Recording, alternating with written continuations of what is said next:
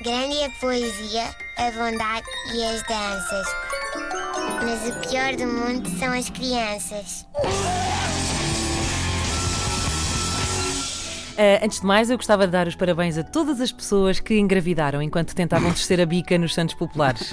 É, é uma coisa que acontece sem querer. É? Foram, foram pequenos passos para o homem, mas um grande passo para a natalidade. Uma pessoa está ali tão aconchegada que de repente, oh, oh faz favor, não se importa de desintroduzir. Bom, uh, isto explica, claro, a quantidade de gente que depois nasce em fevereiro, naquele fenómeno conhecido como os Filhos dos Santos. Antos, Antos. Uh, estou a brincar, não faço ideia se nasce mais gente em fevereiro do que noutras alturas do ano. Não, não, não há qualquer dado científico em que eu me esteja aqui a basear para dizer isto. Na verdade, não há nenhum dado científico que sustente nada do que eu digo aqui. Sou uma verdade. charlatã, uma burlona. Uh, mas por falar em filhos dos santos, já alguém, digam, já alguém se questionou de onde é que vem a criança que o Santo António tem ao colo? Algum dia alguém fez essa pergunta? É dele?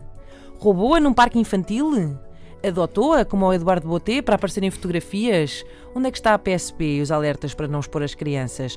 Porquê é que Santo António não tem um blog, por exemplo? Uh, bom, a internet também não sabe bem, não é? Diz-se que, segundo a fé católica, um tal barão, que abrigava Santo António no quarto de hóspedes do seu castelo, viu pelo buraco da fechadura que o frade estava envolvido por uma luz de brilho muito forte e que no seu colo em cima de um livro grosso estava um bebê dando risadinhas.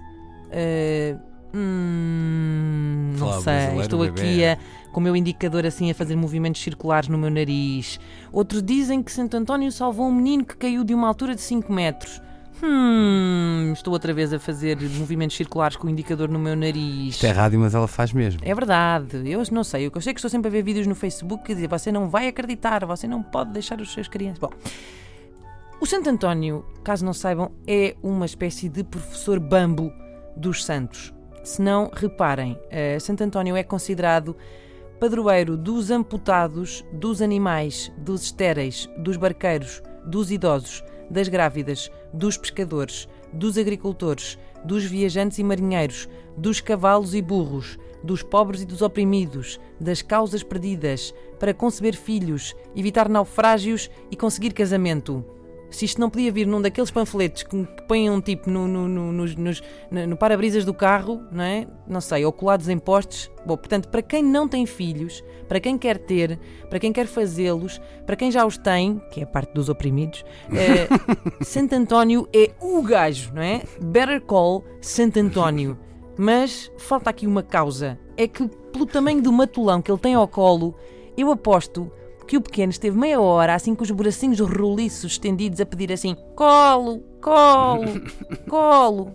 Santo António devia ser padroeiro das dores nas costas.